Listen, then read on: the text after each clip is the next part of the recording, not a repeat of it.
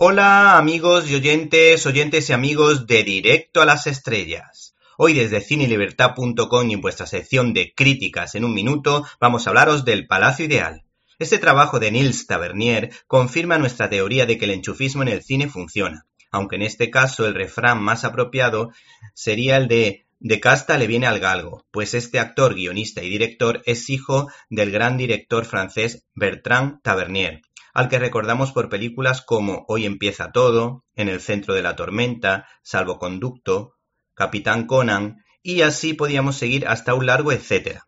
El caso es que el mencionado Nils Tavernier estrena su tercer largometraje tras Aurora y con todas nuestras fuerzas, que contaba esa preciosa historia de un padre que tiene un hijo discapacitado y que juntos participan en un triatlón extremo conocido como Ironman lo que me da pie para recomendar El Palacio Ideal, también basada en hechos reales, como la anterior, en la que se cuenta cómo un cartero con algún tipo de enfermedad mental o algún tipo de discapacidad psíquica intenta hacer realidad el sueño de su hija pequeña de tener un palacio propio, un palacio naif, construyéndolo con sus propias manos, lo que llamó la atención de André Breton y de Picasso en esa época.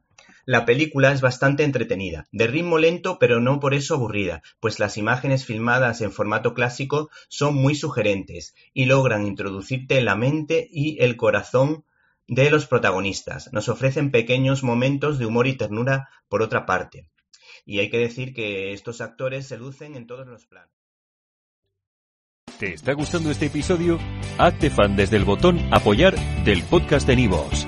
Elige tu aportación y podrás escuchar este y el resto de sus episodios extra. Además, ayudarás a su productor a seguir creando contenido con la misma pasión y dedicación.